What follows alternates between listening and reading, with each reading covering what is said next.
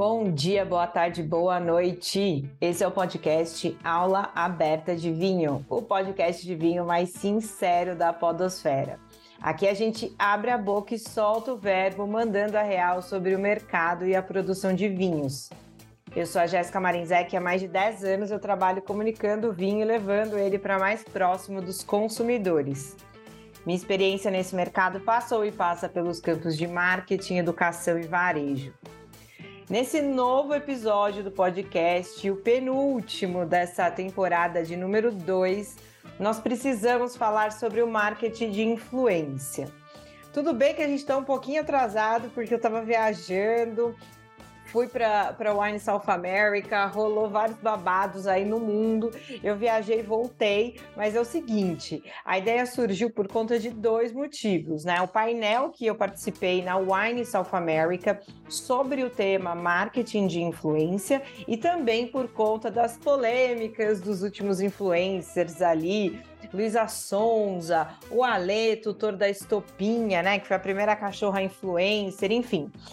De acordo com algumas pesquisas, galera, o Brasil é um dos maiores mercados no mundo para o marketing de influência, figurando ali muito próximo de países tão grandes como os Estados Unidos e a China. E eu estou falando não só de território, mas de população mesmo. Vocês sabiam disso?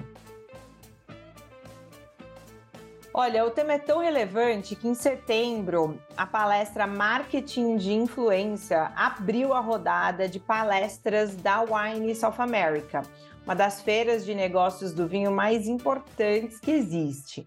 Na ocasião, estávamos eu, o Tom do Vinho Justo, a sommelier Deise da Costa, o Luli Dias da Epsi, sommelier super experiente Gianni Tartari e o influenciador Andrade do Cara dos Vinhos. O papo foi mediado pelo Diego Bertolini. Eu trouxe o Tom hoje aqui para o podcast do Vinho Justo para a gente abrir o papo com a visão dele de como foi o painel. Então, manda teu recado aí, Tom. Fala pessoal, aqui é o Tom do Vinho Justo. Eu tô aqui rapidinho para falar sobre como foi gratificante a palestra sobre marketing de influência que eu e a Jéssica Marinzek uh, fizemos no Wine South America, uma das maiores feiras de vinho da América. Lá, pessoal, a gente falou com muitos empreendedores que estavam começando ou que já tinham uma certa quilometragem no mundo do vinho. E a gente definiu o que é marketing de influência, né? As pessoas tinham muitas dúvidas em relação a isso, mesmo, mesmo que essa indústria já seja bilionária. Muitas empresas elas reservam parte do budget para investir em influencers. Mas por quê? O que é um marketing de influência? São ações que as empresas fazem focadas em indivíduos que exercem o quê? Influência ou liderança sobre potenciais clientes de uma marca. E o benefício disso é que esses tais influenciadores, eles podem, olha só, podem interferir na decisão de compra de clientes a favor de uma determinada marca. Então vamos dizer um exemplo rápido. O Vinho Justo fechou uma parceria, uma estratégia bem feita, com objetivos bem definidos, com um influenciador de churrasco. E, e no meio de um brainstorming com esse tal influenciador, ele falou que domingo, às 18 horas, é o horário de pico dele, onde o pessoal interage, conversa, fala sobre churrasco. E a gente decidiu né, uh, colocar um vinho no meio desse mundo, neste horário, para impactar as pessoas. Mas assim, qual o benefício de usar o tal influenciador? Ele já estabeleceu uma relação de confiança durante anos com aquele público. Ele já estabeleceu uma relação de autoridade e ele vai dar visibilidade para a marca. E tem outros inúmeros benefícios também. Mas assim, o marketing de influência é muito importante, é uma bela estratégia, tá? Se tu quiser dar mais visibilidade para tua empresa, se quiser uh, mais engajamento, se quiser focar em vendas, só tem que ter uma estratégia bem definida, os objetivos bem claros, para não ser aquilo que eu chamo de marketing preguiçoso, que é que tu enviar uma sacola para um influenciador, ah, né, escrito, ah, posta quando tu quiser, fala o que tu quiser, só fala disso. Não, tu tem que dar norte, tu tem que conversar, tu tem que trazer aquele influenciador pro teu time. Bom, era isso a minha contribuição. Foi, foi uh, curta, mas foi objetivo. Esse podcast está demais, recomendo vocês a escutarem. Bom, gente, é, mini aula aí do Tom nesse áudio, né? Só alguns dados para vocês ficarem a par É, de acordo com o site e-commerce, ao analisarmos uma pesquisa realizada pela UPix, em conjunto com o Mundo Marketing sobre os desafios do marketing de influência, a gente se depara com 76% das pessoas compram porque os influenciadores recomendam. E 69% das lembranças de anúncios vêm de publicidades feitas por influencers, contra 36% dos anúncios tradicionais feitos pela própria empresa. É uma diferença bastante significante. Uma coisa também precisa ficar clara, viu, gente? Todo mundo com uma rede social hoje influencia as outras pessoas, mesmo sem saber e mesmo até sem querer. Acontece que algumas pessoas tomaram isso como profissão e outras levam paralelamente com as suas profissões de fato. Exemplo, é, pessoas do mercado financeiro que acabam fazendo publis é, para empresas de vinho, chefes que acabam fazendo publis para outras marcas, enfim. E que usam né, o, o marketing de influência para também engajar mais com seus seguidores num universo de temas próximos daqueles que eles falam dia a dia. Isso, gente, se chama território de marca, ou seja, eu, Jéssica Marizek, eu falo de vinho mas também na minha rede social eu falo de viagem, de estudo científico, agora que eu estou fazendo mestrado. Portanto, eles tratam de temas que se ligam com o tema principal que você trabalha. Você pode, se você quiser, obviamente, falar só de vinho, mas o território de marca ele te é, amplifica as possibilidades de conversação com o teu público. Então, por isso, a primeira dica para você que quer investir em um influenciador é entender se ele ou ela também fala de temas que se correlacionam com o que você faz. É, eu vou te dar dois exemplos. Esses dias eu vi uma marca de vinhos que fez um um post em collab, né, em colaboração com uma influencer. Eu achei até estranho é, é, esse, esse, essa collab, não tinha, nunca tinha visto essa marca fazer uma collab antes. Quando eu entrei no perfil da influenciadora, era uma influenciadora de é, cosmético, que não tem problema algum, você pode fazer se você quiser. Só que quando você olha a comunicação dessa influenciadora, ela nunca falou de vinho no perfil dela, nunca. Não tinha um post ali com ela minimamente segurando uma tacinha.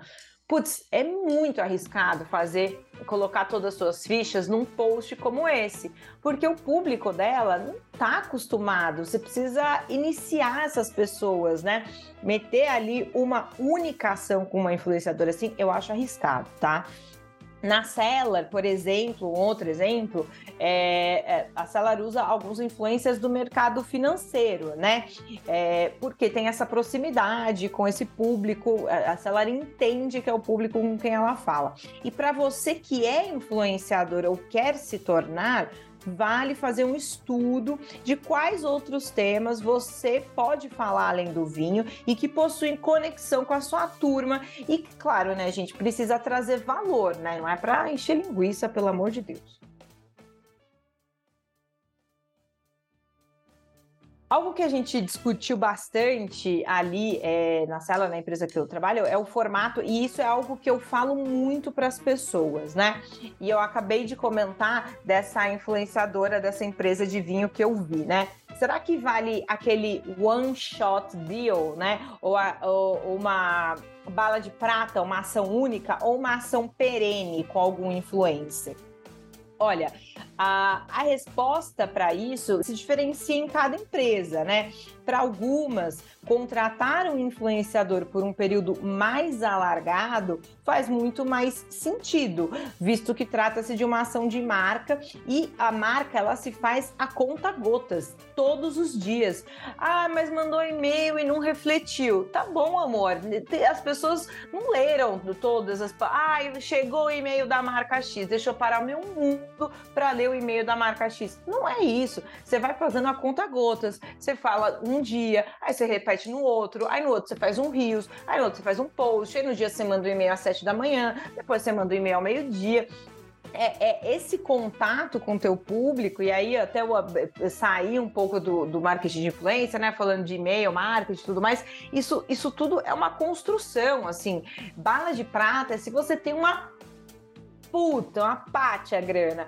É, por exemplo, a campanha da Volkswagen com a Maria Rita e a mãe dela, né, que foi, gerou uma super polêmica, aquilo é um one shot deal. Os caras têm uma puta grana, contrataram a Maria Rita, fizeram a inteligência artificial, a Elis Regina dirigindo o carro deles. Sim, é, é uma puta grana. É, vale a pena para essas empresas. Para você que não tem essa puta grana, meu amor, é conta gotas, é todo dia lembrando que você existe, tá? E aí é isso, não dá para esperar que uma ação seja o grande game changer da sua campanha. É, elas acontecem, mas variam quando a pessoa tem muita grana. E por falar assim, bombástico, tem muita grana, rolou aí, acho que todo mundo ouviu, falou-se muito da cantora é, Luísa Sonza, que usou o término do, do namoro dela basicamente para se promover, né, amores? Existe até algumas análises, alguns nas redes sociais de sites de fofoca que estavam esperando só a Luísa Sonza fazer o comentário no programa da Ana Maria Braga para começar a soltar é, coisas sobre esse tema, ou seja, era algo amarrado com outras, com outros sites, com outros portais. Não foi uma algo isolado do tipo, ai, senti aqui, eu fiz, será que eu leio essa carta que eu fiz pro término? Não, foi totalmente amarrado para que gerasse esse boom mesmo, né? É, e ainda teve é, uma questão com aquele influenciador pet, que é o Alê, né? Que postou algumas fotos da sua cachorrinha, a Estopinha, que foi falecida, né? Ele postou duas fotos da cachorra já falecida na rede social dele. Então rolou um buzz, tipo, será que é preciso? Fazer isso, né? Expor a cachorro, expor esse momento tal. É, ao conversar, eu conversei com uma amiga minha que é gerente de branding de uma grande empresa, né? E eu acho que eu posso dizer que a gente chegou a uma conclusão de que polêmica, galera, sempre vendeu e vai vender, tá? Assim, é, é isso, é o quanto você quer ou não abraçar polêmica. Você pode fazer polêmica na sua rede social, seja marca, seja influenciador, para gerar buzz. As, as, as pessoas fazem isso. Já vi Fábio Porchat falando que faz isso, a própria Anitta faz isso muito bem, só que você vai ter que abraçar a dor, né, a alegria e a tristeza de é, usar a polêmica para se promover, né? E então assim as pessoas sempre foram atraídas para polêmica. Isso sempre vendeu e vai vender. É só lembrar, é, não é um negócio de agora, né? É um negócio dos influenciadores, né? Quem lembra do programa Aqui Agora, não é verdade? É, quem lembra das capas da revista Manchete é, eu lembro muito na época que os Mamonas Assassinas faleceram, que a, a, revista Manchete tinha uma edição especial só com imagens dos destroços do avião dos Mamonas Assassinas, uma coisa maluca, né? Agora a gente está falando dentro do âmbito do influenciador, né? Mas na, a, a, a polêmica sempre existiu, né? E como disse essa, essa minha amiga Ana é gerente de branding. Acontece que agora os atores mudaram, né? E os influencers que encolhem o ônus e o bônus das suas é, posturas, né? Não é uma revista. Olha, galera, escolher um ou uma influencer que tenha, que tenha sentido para sua marca e divida os mesmos valores que você é fundamental para se ter sucesso e passar veracidade para o teu espectador, né? Para o teu cliente. Inclusive, eu tive uma ótima discussão com dois amigos do mercado de vinhos, justamente sobre escolha de influenciador. Eu tenho um amigo que disse que nunca viu influenciador vender nada e que toda ação que ele fez, o influenciador nunca conseguiu uma conversão sequer no site dele, né? E galera, veja bem, a gente está aqui falando de marketing de influência. A gente está falando basicamente de posicionamento, criação de marca. Como disse a Guta, da, é, que é CEO da Purple Metrics, 95% das pessoas não estão no momento certo de compra. Ou seja, elas estão pesquisando, estão considerando, estão estrolando ali scrollando, perdão, a, as redes sociais, pensando se vão ou não comprar o, o, produto. Por, portanto, colocar o marketing de influência no fundo do funil, ou melhor, né, na hora de compra ali, é um peso muito grande, né? Existem outras outras é, é, coisas que influenciam esse momento de compra. Se o teu site tá bom, se o teu carrinho tá legal, se tem uma promoção rolando sim ou não. Às vezes a pessoa viu o, o, a ação com influência influenciador foi lá e falou: ah, não, tá caro, vou deixar para outro momento, quando tiver um, uma promoção aqui, né? É, então, assim, usabilidade do seu site, várias coisas podem influenciar no fechamento, no fechamento da compra. O marketing de influência, ele conduz a esse fechamento, ele não é o, esse fechamento, né? Mas nossa, falamos demais e temos que ouvir a nossa Kelinha e saber o que ela acha disso tudo. Oi, Jéssica, adorei a participação do Tom com a gente hoje. E acho super relevante a gente falar que a escolha de um influenciador para estar atrelado à marca tem muito a ver com os valores que se deseja passar também. Essa altíssima exposição, uma posição que não reflete a realidade do produto que você deseja anunciar ou da marca que você deseja associar, pode ser muito prejudicial como você bem comentou sobre esses escândalos de posicionamento, essa necessidade absurda de aparecer, isso pode soar muito mal. Embora a gente consiga gerar muitos likes, é, muitas visualizações, isso não vai refletir numa conversão e vendas. E, pelo contrário, pode refletir numa perda de valor do produto que você deseja anunciar.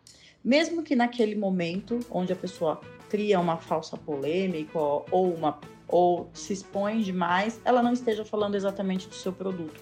Então, eu acho que a escolha pelo influenciador é, deve levar em consideração também uma certa análise pessoal de posicionamento. Nós não podemos impedir uma, um parceiro de contar as suas próprias verdades, de se posicionar como ele deseja, mas a gente pode escolher quem a gente deseja que esteja do nosso lado.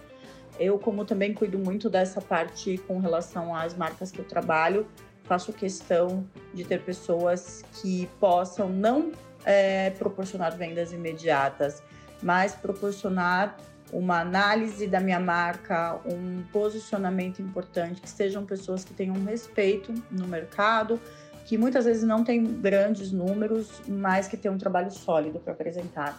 E acho que cada vez mais a gente vê que as marcas estão se preocupando com isso, o que é muito importante e um grande avanço para o nosso setor. A gente volta daqui a 15 dias. Obrigada, Jéssica, e valeu, Tom, pela sua participação. Cara, a Kelly sempre muito. Eu gosto que a, a Kelly é muito cirúrgica, ela pondera muito, muito as coisas, ela é quase tipo deixando a emoção de lado e usando a razão dela, né? Eu gosto muito. É, nem, ela nem tá ouvindo esse comentário, ela vai ouvir se ela ouvir esse podcast, mas eu sempre adoro os comentários de Kelly. Gente, é isso. Obrigada por você ter ouvido até aqui. Mais uma vez, a gente espera que esse episódio tenha te ajudado a abrir mais a mente sobre o que é e como usar o marketing de influência a favor da sua marca. Lembrando que esse é o penúltimo podcast da temporada de número 2. A gente só tem mais um episódio para encerrar essa temporada. A gente vo vai voltar no ano que vem em novo formato e prepare-se, porque esse novo formato vai estar do balaco Baco. Você quer falar com a gente? É só mandar mensagem lá no Instagram, arroba vinhosúnica, arroba Jéssica e arroba Kelly Bergamo e também, claro, arroba Vinho Justo, porque o Tom participou desse episódio. Para saber mais sobre vinhos, acompanhe os textos da Única direto no portal www.vinhosunica.com.br. nesse episódio, a gente usou conteúdos do site E-Commerce Brasil, do acontecendoaqui.com.br e da Folha do UOL. É isso, gente. Muito obrigada e até o próximo episódio. Tchau!